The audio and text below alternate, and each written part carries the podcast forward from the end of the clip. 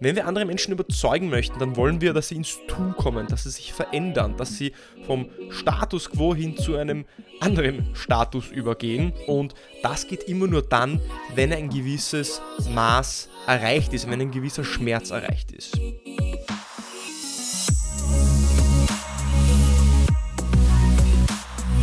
Herzlich willkommen bei Deal, deinem Podcast für B2B-Sales von Praktikern für Praktika. Letzte Woche hat mich ein guter Freund, der Philipp, gefragt, Jeschi, wie schaffe ich es, andere Menschen zu überzeugen? Und dann habe ich mir überlegt, was ist hier eine möglichst leichte Antwort? Und diese Antwort möchte ich dir zuerst mit einer kurzen Geschichte einleiten, die über mich handelt. Und zwar, man, kann, man mag es kaum glauben, ich war, bis ich circa 20 Jahre alt war, schwer übergewichtig. Ich habe tatsächlich über 100 Kilo gewogen. Mir wurde als Kind Asthma diagnostiziert. Ich habe Medikamente genommen und habe sehr schnell zugenommen und habe meine ganze Jugend geschafft abzunehmen. Immer wieder und immer wieder und habe es nie geschafft und habe Stück für Stück immer mehr und mehr zugenommen, bis ich eines Tages plötzlich so übergewichtig war, dass ich tatsächlich zum Arzt musste wegen Blutdruckproblemen. Und dann habe ich eine Entscheidung getroffen. Erst dann habe ich es geschafft, tatsächlich abzunehmen. Erst dann habe ich gesagt, okay, Schluss bis hierher und nicht mehr weiter. Und dann habe ich plötzlich innerhalb von vier oder fünf Monaten 25 Kilo abgenommen und halte das Gewicht bis jetzt. Warum erzähle ich dir die Geschichte? Warum erzähle ich dir genau diese Geschichte? Die Frage ist, wann kommen wir ins Handeln? Wenn wir andere Menschen überzeugen möchten, dann wollen wir, dass sie in der initialen kommen, Frage verändern, dass sie wie wir andere Status Menschen quo hin zu einem anderen Wenn wir andere Status Menschen überzeugen möchten, dann wollen wir, dass sie Tun das kommen, immer nur dann verändern, wenn ein gewisses Status quo hin erreicht ist, wenn ein gewisser Schmerzstatus übergehen. Und das geht immer nur dann, wenn ein gewisses Maß erreicht ist, wenn ein gewisser Schmerz erreicht ist. Wenn du das nachfolgende Prinzip nicht nur intellektuell verstehst, sondern eben auch emotional verstehst, wird dir Verkaufen und Überzeugen viel natürlicher fallen. Und du wirst verstehen, warum gerade die Bedarfsanalyse und die Fragen in einem Verkaufsgespräch so wichtig sind. Die etwas brutal klingende Wahrheit ist nämlich, dass Menschen dein Produkt oder deine Dienstleistung nicht kaufen werden, wenn sie eben nicht genug Schmerz haben, wenn das Maß wenn das Fass nicht zu Überlaufen gebracht worden ist und sie deswegen etwas ändern möchten. Es muss nämlich genug Druck da sein, es muss genug Schmerz da sein, damit man ins Handeln kommt, gerade wenn es um komplexe B2B-Sales-Prozesse geht. Wenn ich eine neue Software einführen möchte, dann greife ich ja meistens in Unternehmensprozesse ein. Das heißt, selbst wenn ich ein Problem identifiziert habe oder sage, wow, dieses Produkt würde mir helfen, dann muss dieses Problem so groß sein, dass ich diesen Change Management Prozess auf mich nehme. Das heißt, nur ein Nice to Have oder nur weil jetzt deine Software, dein Produkt oder was auch immer du anbietest, einen Mehrwert bietet, heißt es nicht, dass es automatisch zum Kauf kommt, sondern der Schmerz des Status quo, das Problem, das da ist, muss groß genug sein, damit das Unternehmen auch ins Handeln kommt. Und das gilt nicht nur für Kaufentscheidungen, sondern für alle Handlungen im Leben. Vielleicht zwei weitere Beispiele. Wann kommt denn ein Schüler dazu, endlich seine Hausaufgaben zu machen? Naja, wenn es kurz vor dem Abgabetermin geht und wenn es kurz vor dem Abgabetermin ist, wann äh, lernt meistens ein Student, naja, äh, meistens kurz äh, vor, der Prüfung. Natürlich, es gibt Ausnahmen, aber die meisten machen es wirklich am letzten Drücker. Und ähm, ein, ein ganz banales Beispiel, wann wirst du den Müll heraustragen? Ja, den Müll, Müll wirst du dann heraustragen, wenn der Mülleimer bis äh, zum Rand gefüllt ist und du einfach keinen Platz mehr hast. Das heißt, erst wenn der Schmerz das Problem groß genug ist. Das heißt, es muss immer eine Schmerzgrenze erreicht sein, damit du ins Tun kommst. Und dabei gibt es zwei verschiedene Arten von Druck.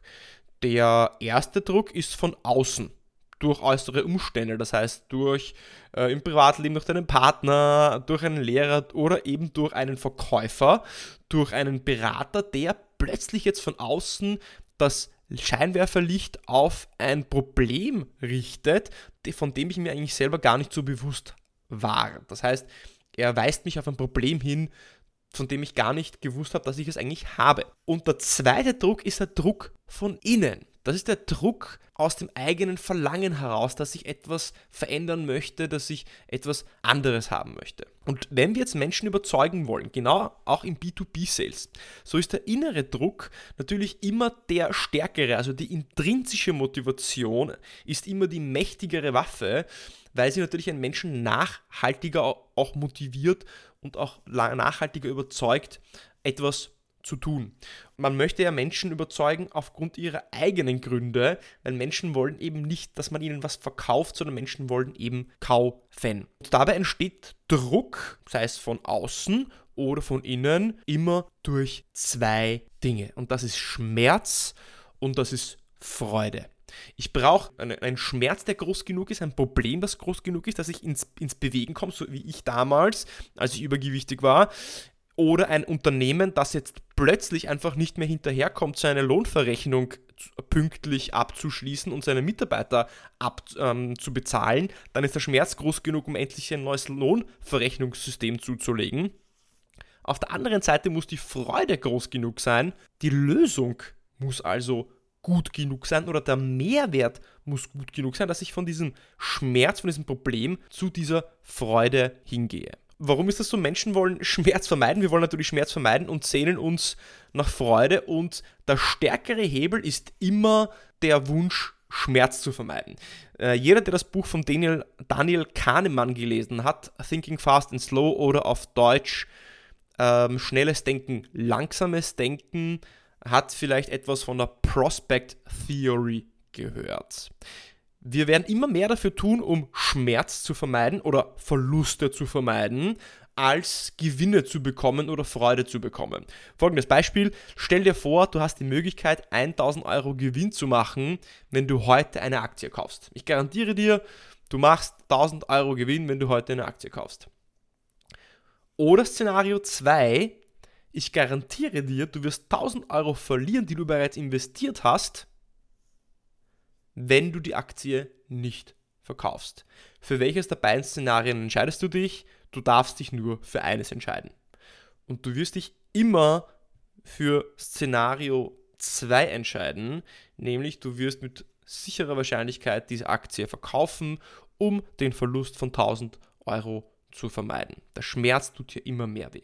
Anderes Beispiel, wir wissen aus Studien, dass wenn dir jemand 100 Euro wegnimmt oder wenn du, wenn du 100 Euro ausgeben musst oder du 100 Euro verlierst oder die 100 Euro gestohlen werden, dann ist der Schmerz, den du empfindest, relativ gesehen viel höher als die Freude, wenn im Gegenteil dazu dir jemand 100 Euro geben würde oder du 100 Euro auf der Straße finden würdest.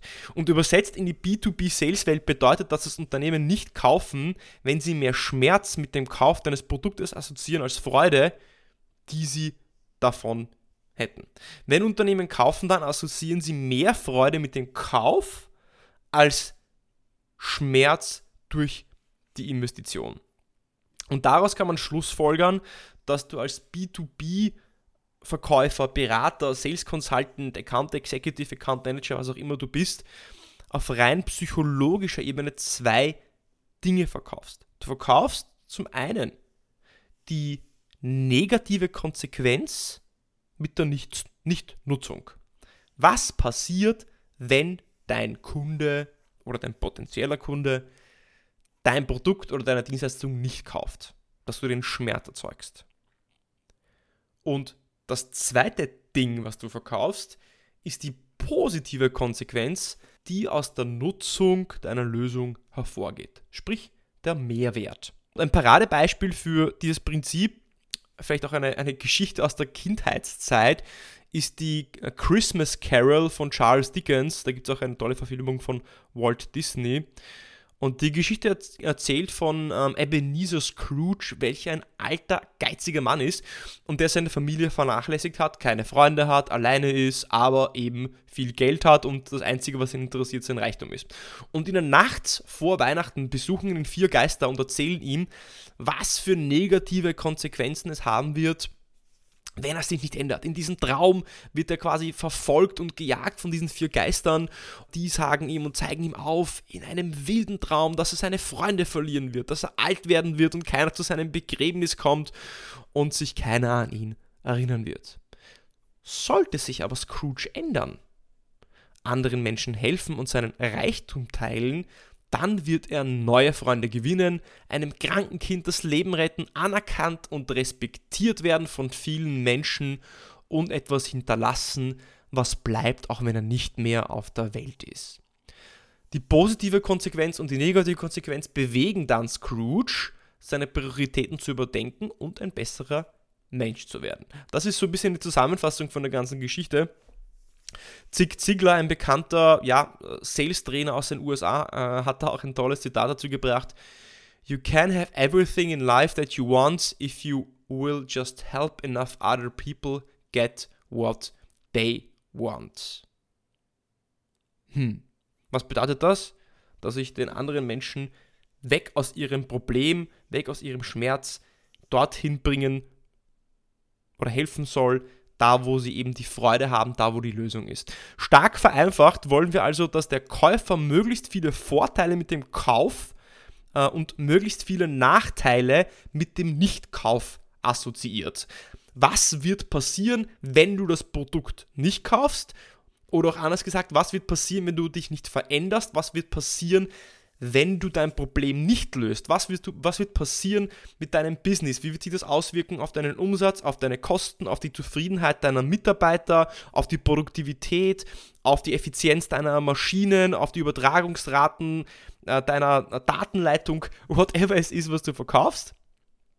Und auf der anderen Seite, was wird passieren, wenn du aber mit uns zusammenarbeitest. Was wird passieren, wenn du das Problem löst? Du musst ja gar nicht mit uns zusammenarbeiten. Wenn du möchtest, kannst du gerne mit einem anderen Anbieter zusammenarbeiten, lieber Kunde.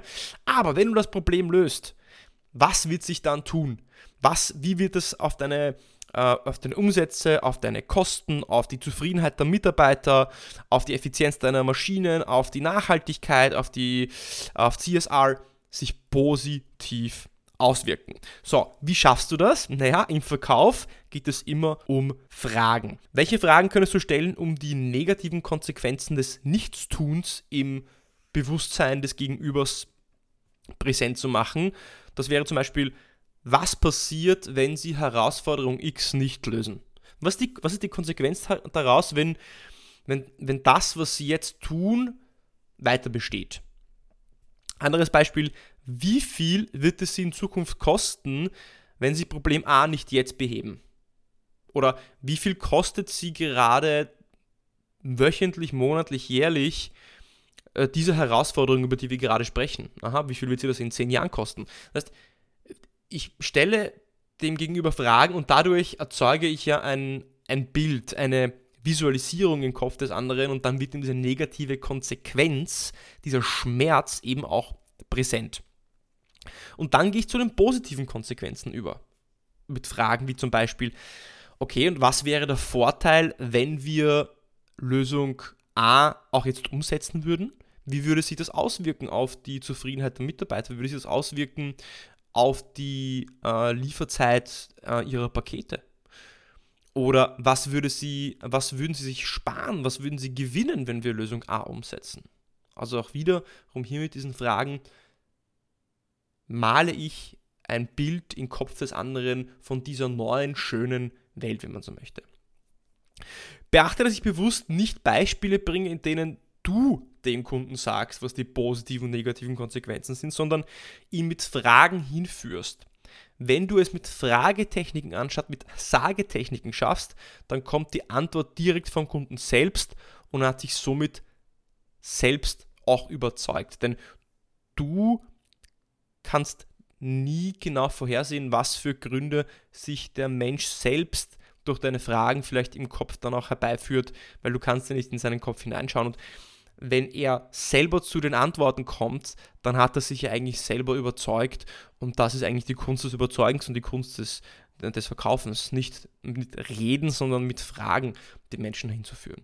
Zusammenfassend ist also zu sagen, dass deine Aufgabe es ist, eine Lupe zu nehmen diese Lupe in Form von Fragen und diese auf die Probleme zu lenken, damit diese im Bewusstsein des Unternehmens oder des Ansprechpartners, den du hast, größer werden, sodass eben der Druck, sodass der Schmerz, so blöd das klingt, ja, entsteht, um eine Veränderung hervorzurufen. Und dann nimmst du eine zweite Lupe und die zweite Lupe, die soll jetzt die positiven Vorteile, die positiven Konsequenzen des, des Handelns vorzeigen. Und da gehst du wieder mit Fragen vor, um den Einsatz deiner Lösung und die daraus resultierenden positiven Konsequenzen zu beleuchten. Und das alles machst du eben mit der Macht von Fragen. Und das ist genau dieses, diese Balance, diese, diese, also dieser, fast schon dieser Konflikt zwischen Schmerz und Freude. Es sind immer diese zwei Kräfte, die uns zum Handeln bewegen, wie es mich damals zum Handeln bewegt hat, endlich abzunehmen. Der Schmerz war zu groß, um nicht zu handeln, aber die Freude, dass wenn ich handeln würde, wenn ich abnehmen würde, dann, dann würde es mir besser gehen, ich wäre gesünder, ich würde mich in meinem äh, Körper wohler fühlen, ich könnte endlich die Kleidung tragen, die ich tragen möchte und deswegen habe ich mich dazu entschlossen.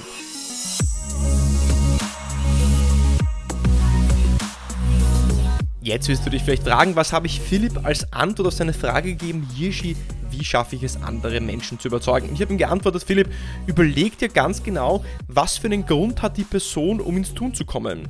Warum ist es schmerzvoller für die andere Person, bei ihrer jetzigen Meinung, beim jetzigen Status quo zu bleiben, als zu deiner Meinung zu wechseln? Was ist der Vorteil deiner Meinung? Ins B2B übersetzt, überleg dir immer ganz genau, was ist das Problem, aber nicht nur das, überleg dir die negativen Konsequenzen, die das Problem auslöst. Du musst also weiterdenken als einfach nur zu, einem, zu einer Challenge oder zu einer Herausforderung, weil das reicht nicht. Das reicht nicht, damit der Mensch ins Tun kommt, braucht er mehr Druck, eben mehr Schmerz. Und dann überlegst du dir, was die Lösung sein kann, also eben auch der Mehrwert. Wenn dir das gefallen hat, dann natürlich wie immer abonniere mich auf Apple Podcasts, folge mir auf Spotify, teile es mit deinen Freunden und wir hören uns nächste Woche. Mario Grabner, einer der bekanntesten NLP-Trainer in Österreich, wird dir erzählen, wie du NLP in deinen Verkaufs-, Vertriebs-, Sales-Alltag integrieren kannst. Ich wünsche dir eine schöne Woche und bis dahin, bis zum nächsten Mal beim Deal Podcast.